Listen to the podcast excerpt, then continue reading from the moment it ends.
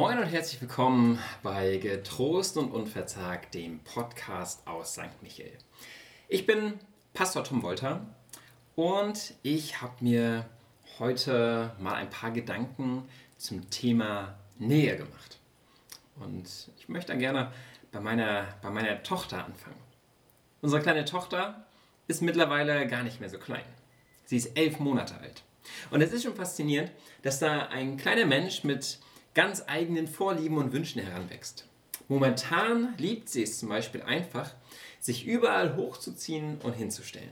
Sie krabbelt durch die Gegend, sucht etwas, woran sich hochhangeln kann und zack, schon steht sie auf beiden Beinen. Beeindruckend. Gerade wenn man so sieht, ähm, was für einen Sprung sie allein in den letzten Wochen und Monaten so gemacht hat. Doch so richtig frei und mutig fühlt sie sich nur, wenn sie von Menschen umgeben wird, denen sie vertraut. Also zum Beispiel auf den Arm nehmen das darf nicht jeder. Anfassen auch nicht. Und besonders Männer mit großem Rauschebart scheinen hier etwas suspekt zu sein. Irgendwie ein bisschen unheimlich.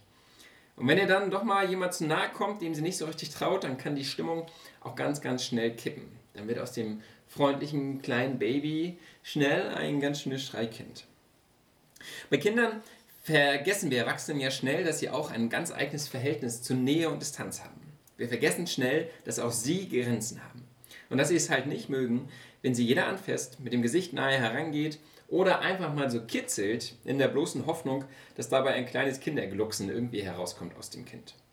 Nein, wir Menschen, egal ob Kinder oder Erwachsene, haben ein Gefühl dafür, wer uns nahe kommen darf und wer nicht. Wen wir nah an uns heranlassen und wen wir lieber in Distanz halten. Und das ist etwas Gutes. Ich schütze mich. Ich darf sagen, wenn mir etwas unangenehm ist. Ich darf auch mal einen Schritt zurückgehen, wenn ich das Gefühl habe, dass mir jemand zu nahe kommt. Ich darf auch Distanz zu Menschen suchen, so wie unsere Tochter es eben auch tut. Ich habe das Gefühl, dieses Thema in Distanz gehen, sich abzugrenzen, ist in den letzten Jahren immer wichtiger geworden.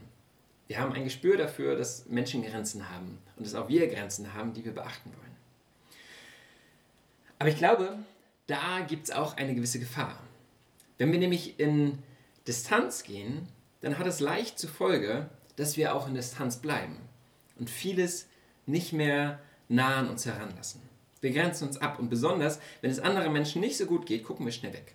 Lassen uns von ihrem Leid nicht berühren, lassen es nicht so nah an uns herankommen. Ich finde es schon bemerkenswert, dass wir uns zum Beispiel an den Krieg in der Ukraine sehr schnell gewöhnt haben. Ich erinnere noch, wie groß die Bestürzung Anfang des Jahres war. Krieg in Europa. Atomwaffenmächte sind involviert. Kriegsverbrechen werden ausgeführt. Unvorstellbar im Jahr 2022. Und große Solidarität mit den Ukrainerinnen und Ukrainern.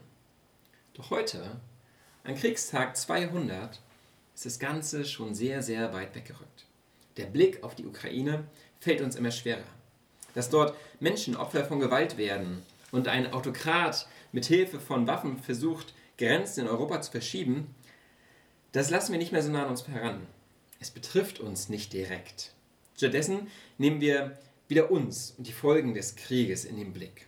Energiesicherheit, Inflation, Demonstrationen. Alles wichtige Themen, gar keine Frage. Und auch so wichtige Themen, dass, dass sie für manche existenzbedrohend sind. Dennoch hat es zur Folge, dass wir uns abgrenzen von dem Leid der anderen. Und er auf, die, auf das Leid oder die Unannehmlichkeit, je nachdem, schauen, die bei uns gerade Thema ist. Ich möchte heute dieses Thema näher noch vertiefen und dafür will ich mit euch auf die Geschichte vom barmherzigen Samariter schauen. Eine Geschichte über Nähe. Ich lese aus der Lutherbibel. Und siehe, da stand ein Gesetzeslehrer auf, versuchte Jesus und sprach: Meister, was muss ich tun, dass ich das ewige Leben ererbe? Jesus aber sprach zu ihm, was steht im Gesetz geschrieben? Was liest du? Er antwortete und sprach, du sollst den Herrn, dein Gott, lieben von ganzem Herzen, von ganzer Seele und mit all deiner Kraft und deinem ganzen Gemüt und deinen Nächsten wie dich selbst. Er aber sprach zu ihm, du hast recht geantwortet, tu das, so wirst du leben. Er aber wollte sich selbst rechtfertigen und sprach zu Jesus, wer ist denn mein Nächster? Da antwortete Jesus und sprach, es war ein Mensch, der ging von Jerusalem hinab nach Jericho und fiel unter die Räuber. Die zogen ihn aus und schlugen ihn, machten sich davon und ließen ihn halbtot liegen. Es traf sich aber, dass ein Priester dieselbe Straße hinabzog und als er ihn sah, ging er vorüber. Desgleichen auch ein Levit. Als er zu der Stelle kam und ihn sah, ging er vorüber. Ein Samariter aber, der auf der Reise war, kam dahin und als er ihn sah, jammerte es ihn. Und er ging zu ihm, goss Öl und Wein auf seine Wunden und verband sie ihm, hob ihn auf sein Tier und brachte ihn in eine Herberge und pflegte ihn. Am nächsten Tag zog er zwei Silbergroschen heraus, gab sie dem Wirt und sprach, Pflege ihn, und wenn du mehr ausgibst, will ich dir es bezahlen, wenn ich wiederkomme. Wer von diesen dreien, meinst du, ist der Nächste geworden dem, der unter die Räuber gefallen war? Der Schriftgelehrte antwortete, der die Barmherzigkeit an ihm tat. Da sprach Jesus zu ihm, so geh hin und tu desgleichen. Diese Geschichte ist eine der bekanntesten Geschichten in der ganzen Bibel. Wahrscheinlich so auf einer Ebene mit, mit Adam und Eva. Ein Schriftgelehrter diskutiert mit Jesus. Es geht um Gottes und Nächstenliebe. Und er startet ziemlich abstrakt, fast akademisch. Wer ist denn mein Nächster? will der Schriftgelehrte diskutieren. Doch Jesus lässt sich hier nicht so richtig auf eine abstrakt theologisch-philosophische Erörterung ein, sondern erzählt als Antwort eine ganz handfeste Geschichte. Er erzählt vom Samariter, der Barmherzigkeit übt. Dieser Samariter, der barmherzige Samariter, ist danach zum Namensgeber des Arbeiter-Samariter-Bundes geworden und zum Inbegriff der Barmherzigkeit. Und wenn etwas zum Inbegriff wird, dann ist die Gefahr groß, dass er uns, den wir ja gut kennen, gar nicht mehr so viel zu sagen hat. Also dass wir, dass wir diesen Text gar nicht mehr so nah an uns heranlassen. Doch ich glaube, diese Geschichte, die ist heute so aktuell wie damals. Sie stellt nämlich Fragen an uns. Sie stellt uns auch ein Stückchen in Frage und will uns anstoßen zum Nachdenken, zum Handeln, zum Fühlen. Zwei Fragen fallen mir hier besonders ins Auge. Nämlich, wem werde ich zum Nächsten und wer wird mir zum Nächsten?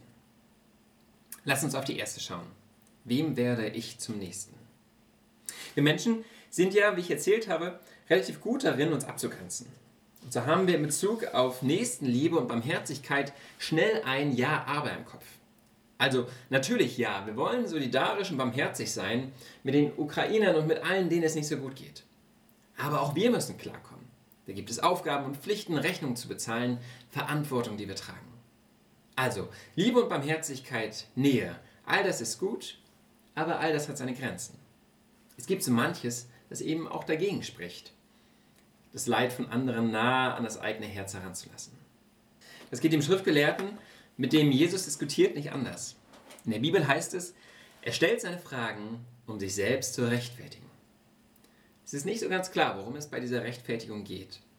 Aber mir leuchtet sofort ein, was allgemein gemeint ist.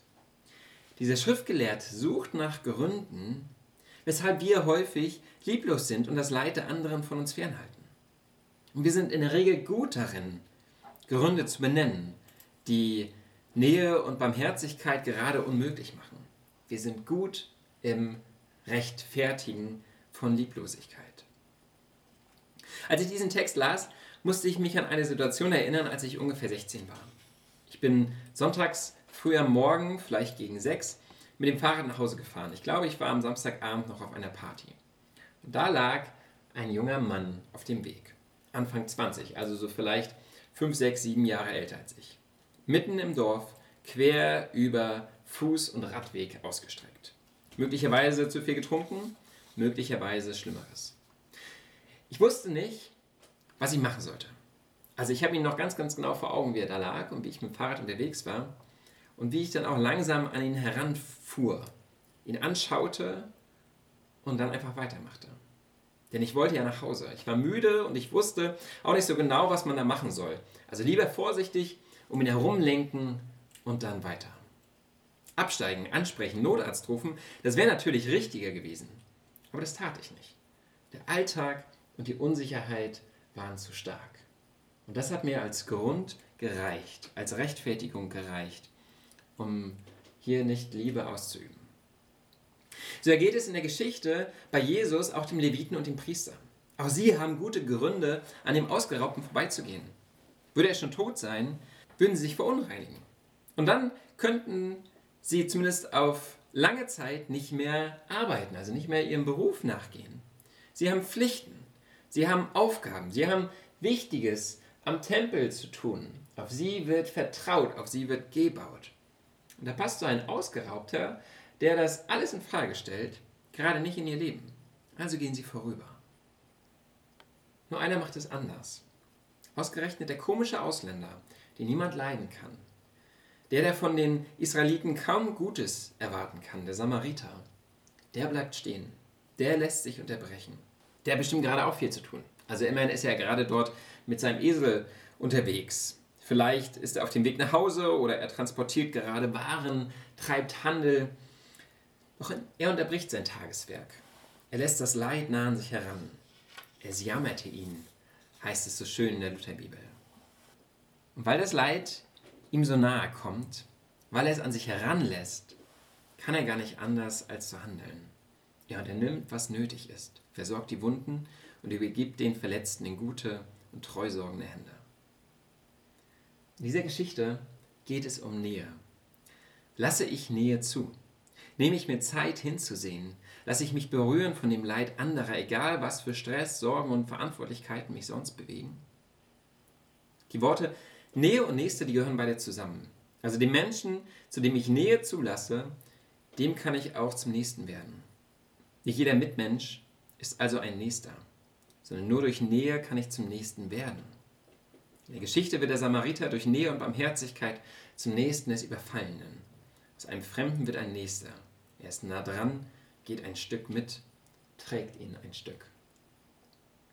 Damit stehen wir schon vor der zweiten Frage. Wer wird mir eigentlich zum Nächsten? Ich habe bei der Predigtvorbereitung eine ganz neue Entdeckung gemacht. Sie ist etwas sperrig, aber in meinen Augen großartig, deswegen lohnt es sich, äh, dem Gedanken zu folgen. Die Geschichte beginnt ja mit der Frage des Schriftgelehrten, wer ist mein Nächster? Und die Geschichte endet mit der Frage von Jesus, wer ist der Nächste des Ausgeraubten? Es beginnt mit, wer ist der Nächste des Schriftgelehrten? Und es endet mit, wer ist der Nächste des Ausgeraubten? Wenn also der Schriftgelehrte nach seinem Nächsten fragt, sieht Jesus ihn an der Stelle des Ausgeraubten, desjenigen, der am Wegesrand liegt und an dem die Menschen vorüberziehen, desjenigen, der bitter Hilfe braucht.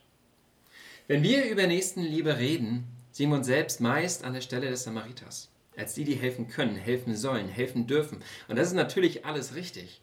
Aber Jesus verortet hier den Fragenden nicht bei dem Helfer, sondern bei dem Hilflosen. Vielleicht gerade weil er so wenig Ahnung von Liebe hat, weil er sich selbst rechtfertigen will. Vielleicht gehört er deswegen gerade zu den Ausgeraubten. Aber auch sonst sind wir Menschen auf Hilfe, Nähe und Barmherzigkeit angewiesen. Wir sind nicht zuerst Gebende, sondern Empfangende. Nur wer selbst geliebt wird, kann Liebe weitergeben. Das ist bei Kindern auf jeden Fall so. Wer von seinen Eltern Liebe erhalten hat, kann in seinem Leben auch selbst lieben. Und im Glauben ist es auch so. Wir werden von Gott geliebt und so können wir auch selbst lieben.